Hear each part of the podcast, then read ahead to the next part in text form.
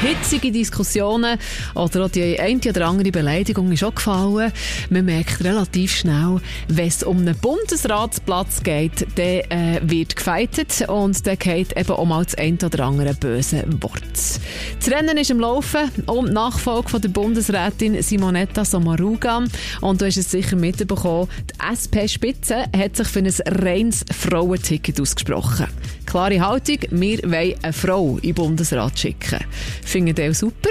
Andere gar nicht angebracht. Und Kommunikationsexpertin Nathalie Bachmann von Essence Relations tut das Ganze für uns mal ein bisschen einordnen. Es ist ein strategischer Entscheid. Sie haben sicher klar bekennen, dass sie für den Fortschritt sind, für die Diversität. Die Frage ist aber, verzichtet man dann auf etwas sehr, sehr Gutes, wo eigentlich unserem Land sehr stark dient hätte? Und ich glaube, wenn wir heutzutage immer mehr ausgrenzend kommunizieren, der darf dann nicht mitmachen oder die nicht, dann verstärkt das den Graben, der durch unsere Bevölkerung geht. Gewisse aggressive Kommunikation, nicht ein Miteinander, sondern mehr ein Gegeneinander. Da müssen wir aufpassen, dass wir die Aggressionen nicht mehr schüren. Ja, der Graben wird aktuell vor allem der Daniel Josic äh, zu spüren bekommen. Äh, der SP-Ständerat hat sich dazu entschieden, trotzdem für den Bundesrat zu kandidieren und sich eben gegen Wunsch von seiner Partei zu stellen. Hast du sicher auch schon mitbekommen.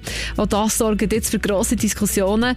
Nathalie Bachmann, soll man denn als Mann in so einer Diskussion überhaupt noch äh, kandidieren oder sich von Anfang an zurückziehen? Ja, dann müssen wir uns fragen. Ich meine, in der Vergangenheit haben so viele viele Frauen kandidiert und haben es eben nicht geschafft. Aber ich danke jeder Einzelnen, die angestanden ist und die gesagt hat, ich wäre dann auch noch da, obwohl sie gewusst hat, sie hat eigentlich nicht einmal die geringste reelle Chance. Aber eben, es hat Visibilität geschaffen für ein wichtiges Anliegen. Drum, es geht darum, auch jetzt den Mann zu stehen und zu sagen, doch, ich wäre auch ready und ich möchte die Verantwortung auch wahrnehmen. Mhm, also Kommunikationsexpertin findet es einen guten Schritt von Daniel Josic und stellt die Frage in Raum, ob eine Sprengkandidatur soll verteufelt werden werden und welche Kommunikation das da die richtige ist in dieser Geschichte.